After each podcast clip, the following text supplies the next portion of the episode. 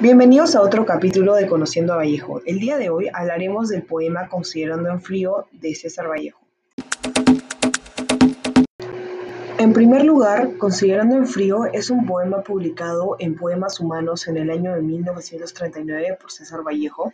Asimismo, este poema tiene como tema principal la tristeza del ser humano a causa de las injusticias y maltratos por las diferencias entre clases jerárquicas que existen en la sociedad y desvela temas secundarios como el hombre como sujeto crítico de su condición social y el ser humano como víctima del sistema social. Desde otro punto de vista, Considerando en frío es un poema que se caracteriza por ser emocionante y emotivo. A lo largo del poema se halla el predominio de los sentimientos del autor, por ejemplo la tristeza, que se ve reflejada en las ideas pesimistas de Vallejo cuando habla del ser humano y su frustración por no completar sus sueños.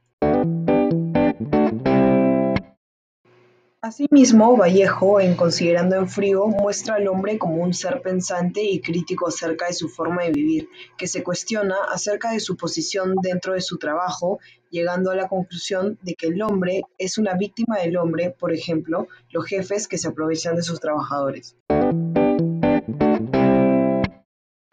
De esta forma, el tema la tristeza del ser humano a causa de las injusticias y maltratos por las diferencias entre clases jerárquicas que existen en la sociedad se desarrolla a lo largo del poema de manera constante, ya que en cada estrofa aborda temas secundarios e ideas que complementan al tema principal, por lo cual el poema logra abordar el tema a profundidad sin omitir opiniones, sentimientos y emociones del autor.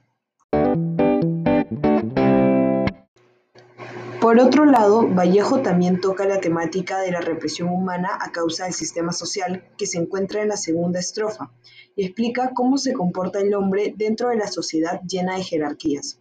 Además, se representa al hombre como incapaz de crear una sociedad sin jerarquías y de lo contrario vive en una sociedad dividida entre jefes y esclavos.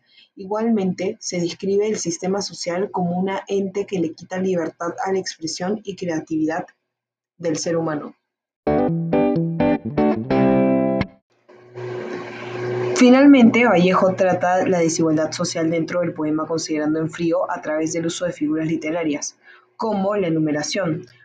Por ejemplo, se hace buen carpintero, suda, mata y luego canta, almuerza, se abotona, con el fin de mencionar cada acción del hombre y no obviar ninguna, de manera que el lector comprende con mayor facilidad lo que el autor quiere transmitir. Por otro lado, Vallejo, en Considerando en frío, destruye el lenguaje objetivo y brinda potencia a las expresiones de sus sentimientos y emociones. Gracias por su atención. Nos vemos en otro capítulo de Conociendo Vallejo.